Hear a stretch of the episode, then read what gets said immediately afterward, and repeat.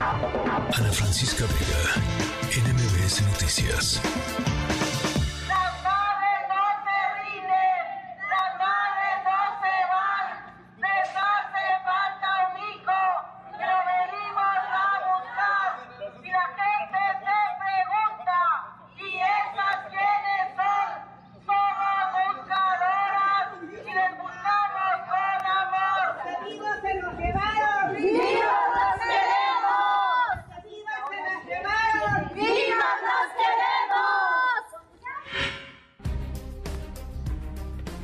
Bueno, pues esta mañana eh, ya les decía, colectivos de familias de personas desaparecidas eh, fueron a Palacio Nacional a buscar hablar con el presidente López Obrador, a manifestarse eh, frente a las vallas que tienen, pues no se puede ni siquiera uno acercar a Palacio Nacional.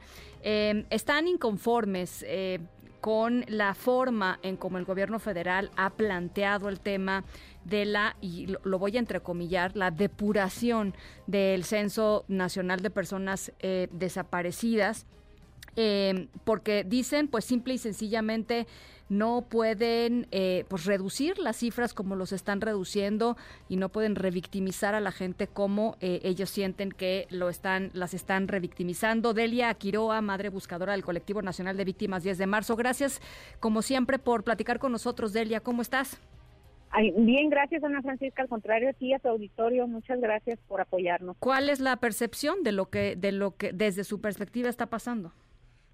Pues mira, le han pegado duro a la dignidad de las familias con esta reducción. Ahora, es una incongruencia. ¿Cómo va a haber más de 50 mil cadáveres y que solamente se reconozcan 12.777 personas desaparecidas? ya nada más ahí andamos mal.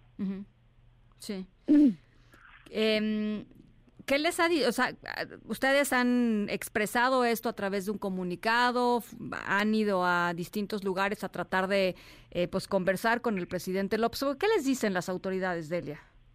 Pues simplemente eh, están dándole a tole con el dedo a las familias, les están diciendo que se va a hacer una reunión, pero hasta enero, o sea que a ellos no les surge, porque como no están viviendo lo que es tener un familiar desaparecido, pues no les importa, ya están de vacaciones, no quieren atender a nadie, y pues ahí están las compañeras y los compañeros dando la lucha por sus familiares desaparecidos y son colectivos y personas que no están en colectivos que se han unido. Se cerró el puente internacional de Reynosa, han estado afuera del Palacio Nacional, de Gobernación, en distintas este, comisiones de víctimas, en fiscalías, y, y, pues el, el, objetivo es alzar la voz por nuestros desaparecidos y que no los desaparezca el presidente. Eh, la semana pasada que eh, dieron esta conferencia de prensa eh, la secretaria de Gobernación, el presidente López Obrador, estaba por ahí también Martí Batres, el jefe de gobierno de la ciudad, le, le echaron digamos, montón al trabajo de organizaciones como, por ejemplo, el Centro PRO, diciendo que estaban eh, siendo manipuladas por, por fuerzas políticas para, pues, para ponerse en una postura de reclamo justamente sobre este tema de los desaparecidos.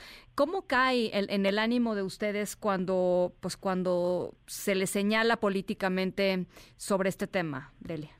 pues es una mentira, una farsa total. A nosotros lo único que nos mueve es el amor por nuestros familiares y la incertidumbre y desesperación que tenemos al no saber en dónde están. Eso es lo único que nos mueve, pero yo creo que como el presidente quedó tan mal y no pudo cumplir la promesa que nos hizo en Tlatelolco, es por eso que ahora está tratando de limpiar su imagen y la de su partido y no se vale que nos agarren como botín político. Las víctimas no somos botín político ni tenemos intereses de elecciones, de, de, nombrar candidatos, eso no nos interesa. Inclusive también vemos que el Poder Judicial no nos está apoyando.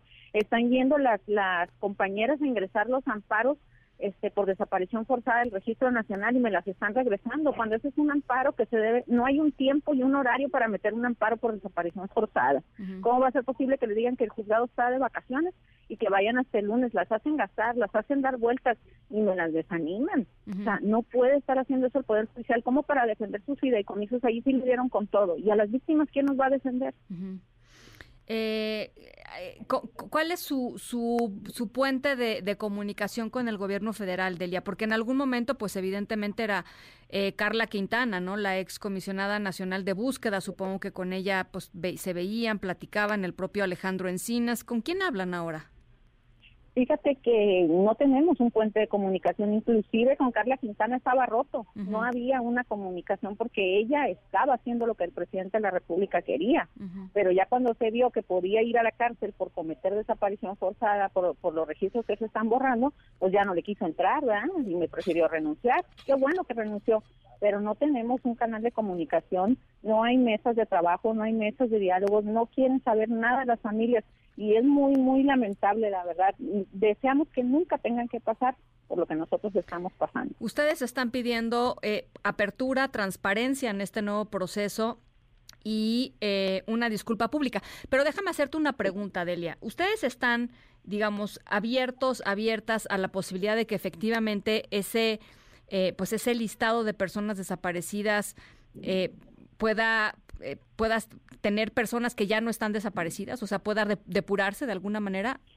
Claro, o sea, no, no, o sea, puede haber una cierta reducción, pero ya lo habíamos analizado. Son pocos los casos en que están repetidos. Por ejemplo, ahora que metí un amparo, por primera vez conocí un documento de la Comisión Nacional de Búsqueda que me dicen que mi hermano tiene tres registros, pero no los tiene por casualidad, los tiene porque mi hermano fue víctima de tres secuestros y en el último lo desaparecieron. Entonces, esos registros que tienen esa particularidad, que es la hipótesis de secuestro por el crimen organizado, deben homologarse, así como cuando una persona tiene varias CURP, pongas cualquiera de las que tengas, te va a salir el mismo nombre y la misma persona. Claro. Así debe de ser. ¿Por qué? Porque cada evento tiene circunstancias eh, que, que, configuran el delito eh, y, tienen información distinta de quienes nos agraviaron.